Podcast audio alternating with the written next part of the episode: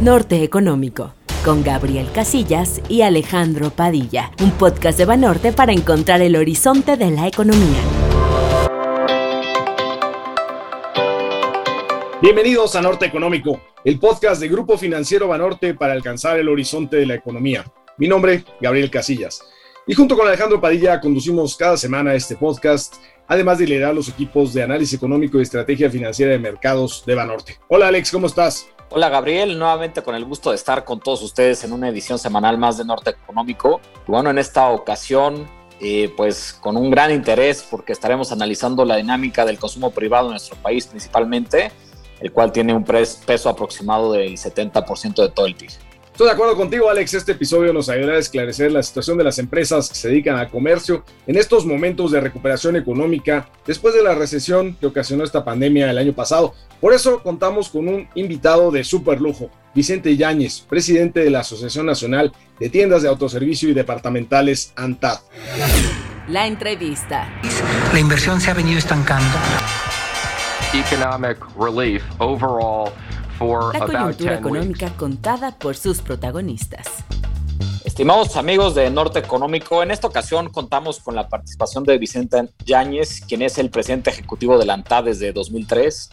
Él es egresado de la carrera de Administración de Empresas de la Universidad de Anáhuac su desarrollo empresarial ha sido principalmente en el ámbito industrial dentro de Grupo Lux, compañía 100% mexicana que por 89 años se ha dedicado a la fabricación de equipo inmobiliario en acero inoxidable.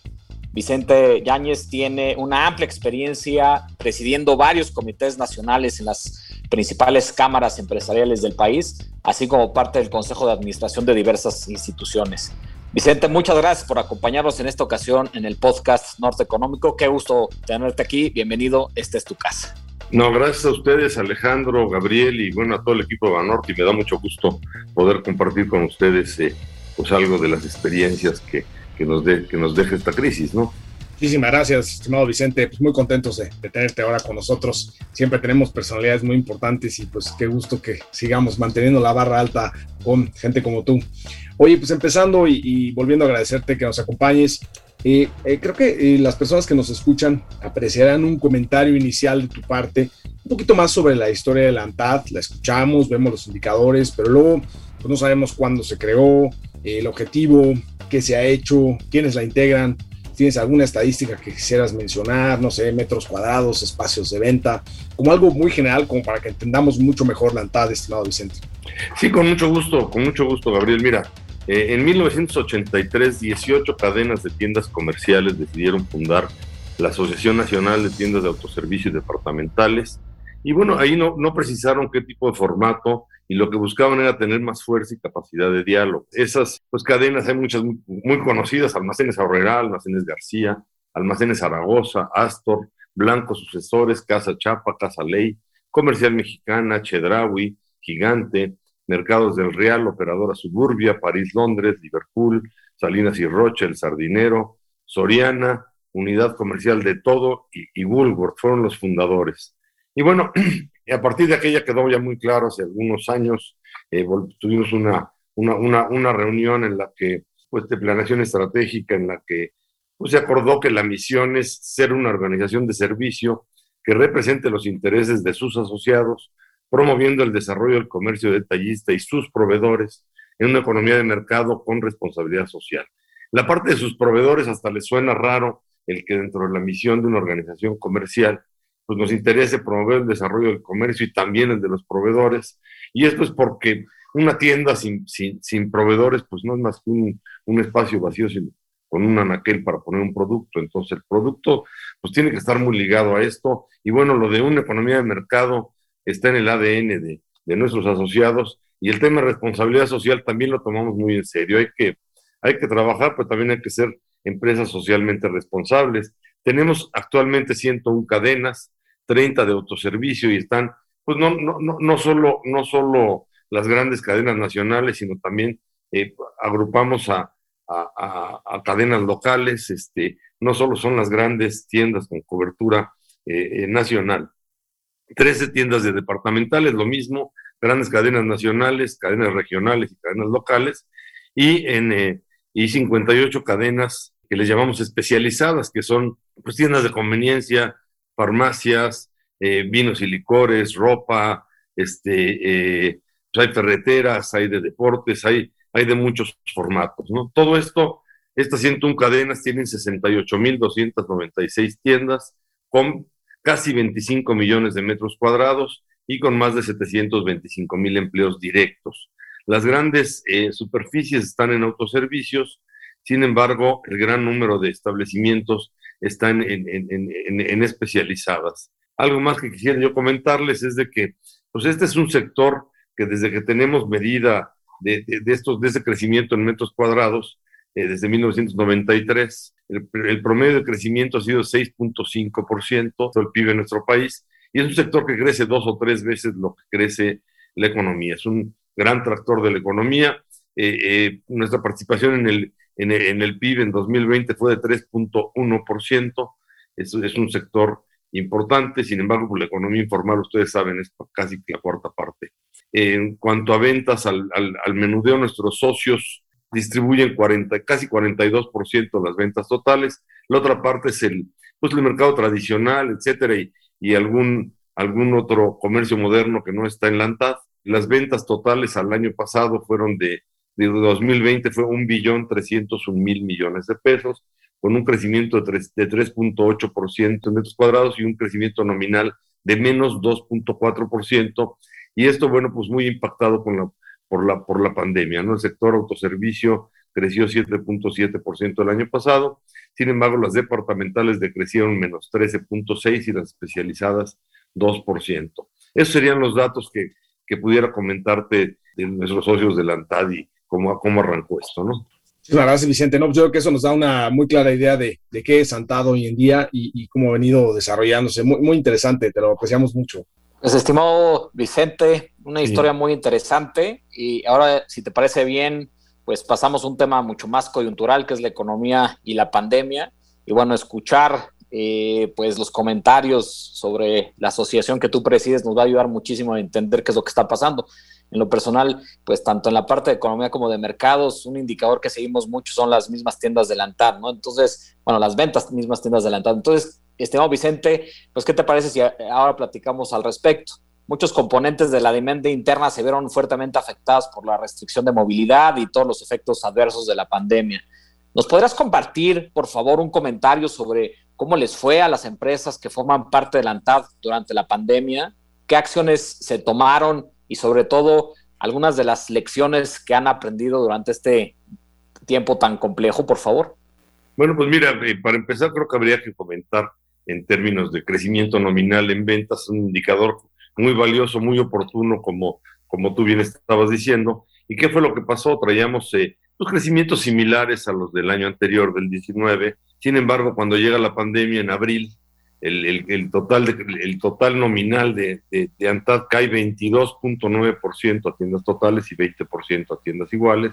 En mayo cae 19% a totales, en junio 17.9%, en julio menos 9.1%, y eh, bueno, agosto todavía menos 3.2 y hasta septiembre empieza, empieza a recuperarse este indicador. Sin embargo, eh, eh, tuvimos un crecimiento nominal en, autoservicio, que fue los formatos, que el formato que pudo permanecer abierto, de 24.6% a totales y 21.9 iguales, en departamentales, que fue pues, al que le impactó más el, cierre, tuvimos en, abril menos 72.7%, voy a hablar a totales, este, menos 49.6 en mayo, menos 44.6 en junio, y bueno, pues ahí, ahí, fue una caída enorme, igual que en, en, especializadas en el que algunos formatos permanecieron abiertos como tiendas de conveniencia, pero, pero otros, sobre todo los de ropa, no, menos 17% en, en, en abril, menos 16% en mayo, entonces, bueno, por supuesto que,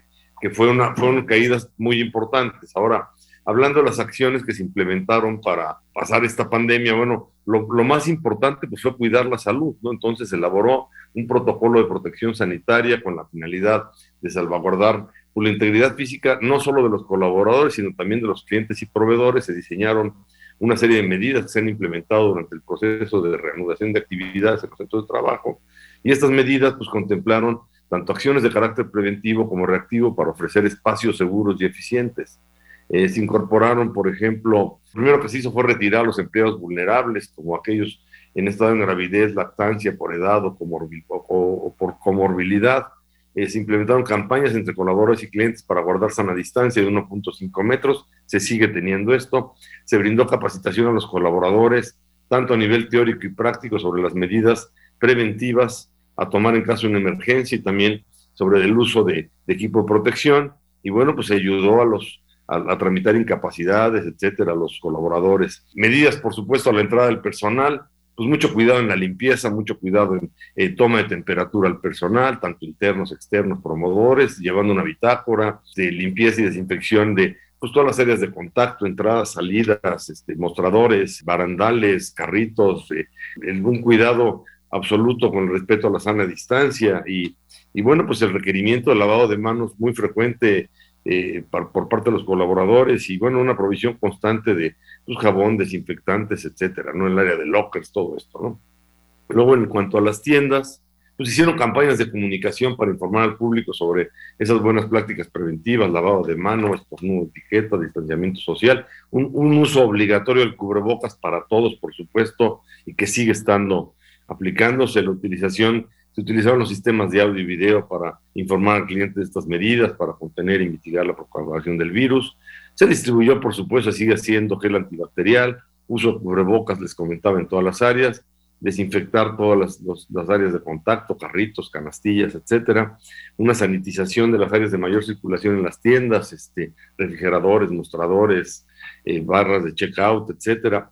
Eh, por supuesto que se aumentó la frecuencia de limpieza en áreas comunes como baños, comedor, pasamanos, etcétera. Y, bueno, pues este, se suspendieron las degustaciones al cliente. También hubo señalamientos, hay señalamientos en el piso para promover esa sala de distancia, sobre todo en las cajas y, áreas de atención a clientes. Se, controla la densidad de ocupación del espacio, este, se suspendieron servicios de apartado y envoltura de regalos, eh, y bueno, pues este, también hemos estado habilitando y comunicando a los clientes sobre los sistemas de pago sin contacto, tarjetas de crédito, plataformas virtuales. Eh, eh, los clientes han estado pues, con, empleados identificados para, para, pedir a los clientes guardar la sana distancia. En, en, rampas y escaleras eléctricas, bueno, esos espacios de riesgo, pues se, se implementaron medidas de sana distancia y, y, bueno, pues este, cintas de seguridad, de cartulinas, etcétera, todo eso, ¿no?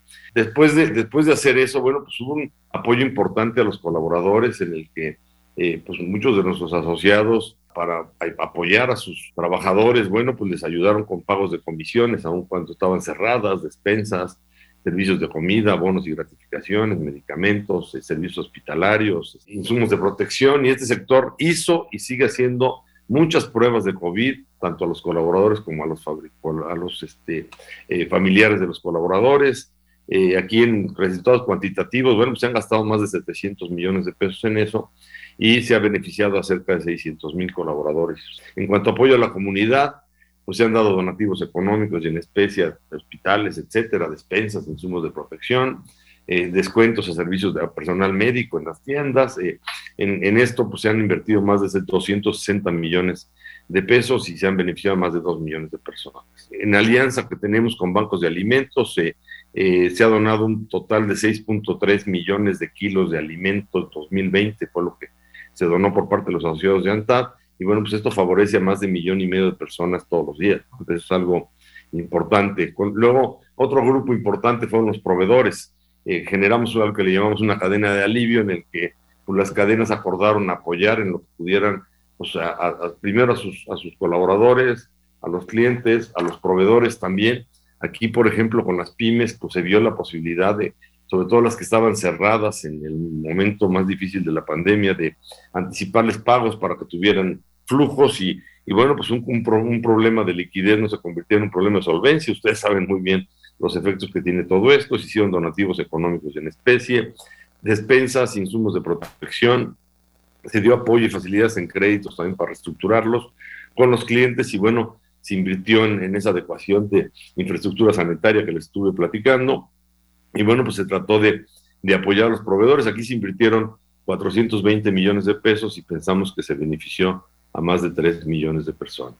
Esta, esta cadena de alivio en nuestro sector pues lo que buscaba es este valor múltiple, aliviar los problemas de salud, fortalecer una visión favorable de la comunidad sobre las empresas de nuestro sector al, ser socialmente sensibles y desde luego presentar a las autoridades nuestras acciones de colaboración eh, solidaria. En general, el cumplimiento integral de tiendas e instalaciones con los protocolos de salud, muchas veces arriba de los niveles exigidos, pues han sido igualmente valorados por los gobiernos, al igual que los apoyos otorgados eh, por los asociados a las pequeñas empresas en la cadena de suministro y también se apoyó a los arrendadores de los locales en los centros comerciales, eh, la tintorería, la papelería, etcétera, que estuvieron cerrados.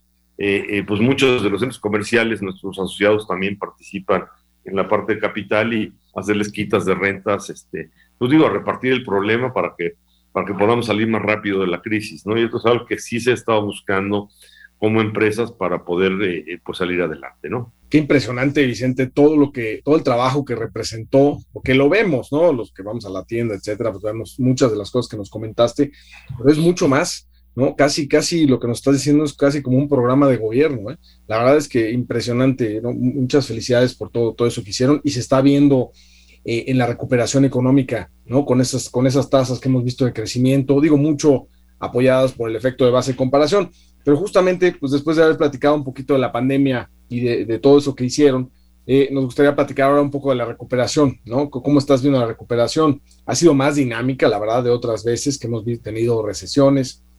Eh, esto se ha habido reflejado en prácticamente pues, todas las encuestas que han salido recientemente. Nosotros eh, en Banorte, para el crecimiento del PIB, tenemos un crecimiento de 5.9% para este año. Eh, con la demanda externa siendo pues, eh, importante el motor de crecimiento, pero también reconociendo que la demanda interna tendrá una contribución significativa, especialmente en la segunda mitad del año, conforme pues, se vayan abriendo más sectores de la economía.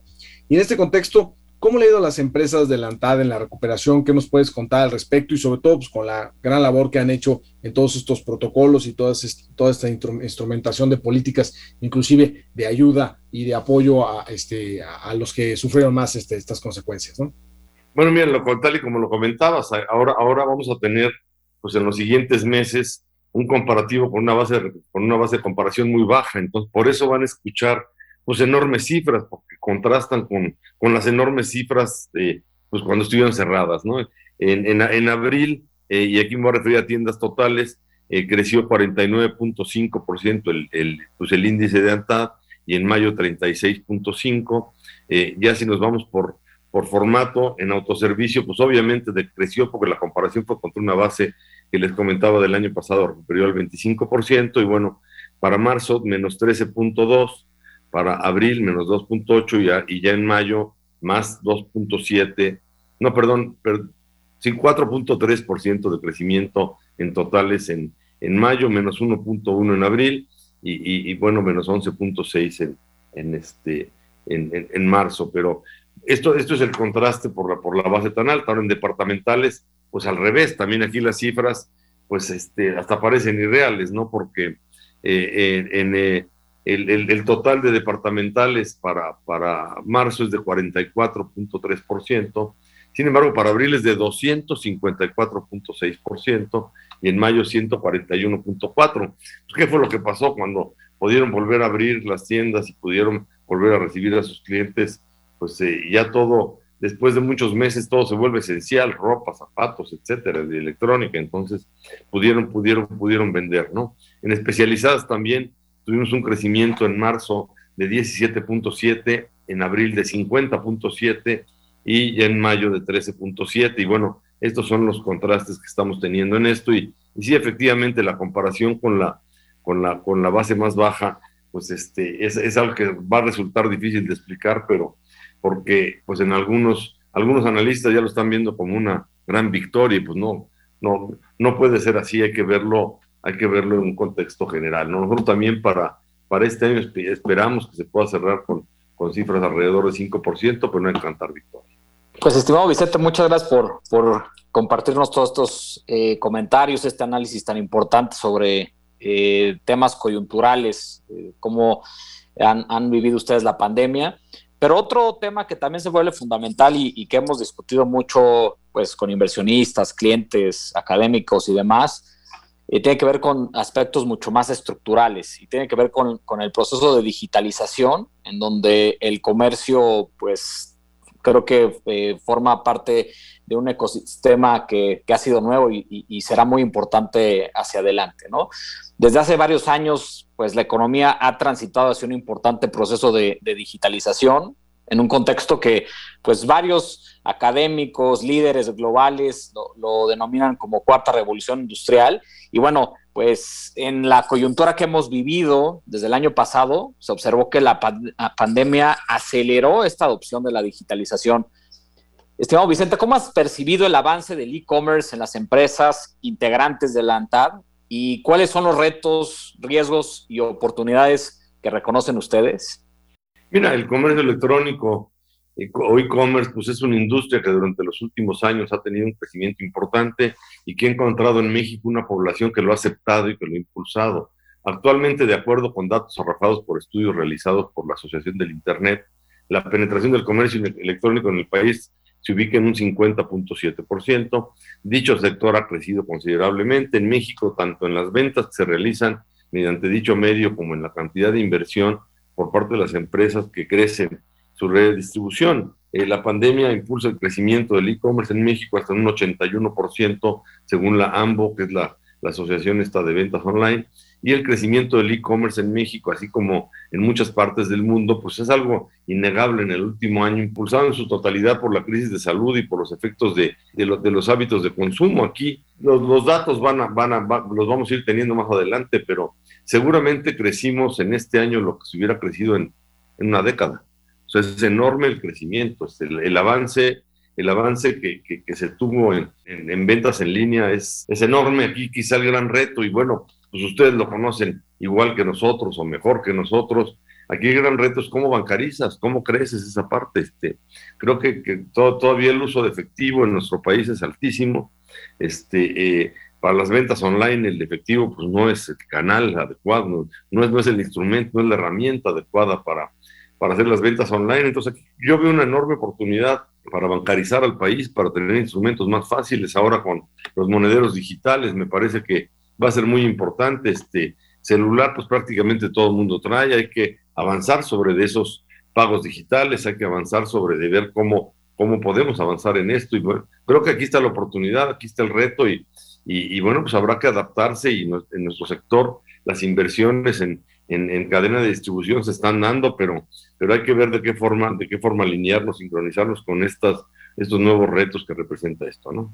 Muchísimas gracias, eh, Vicente.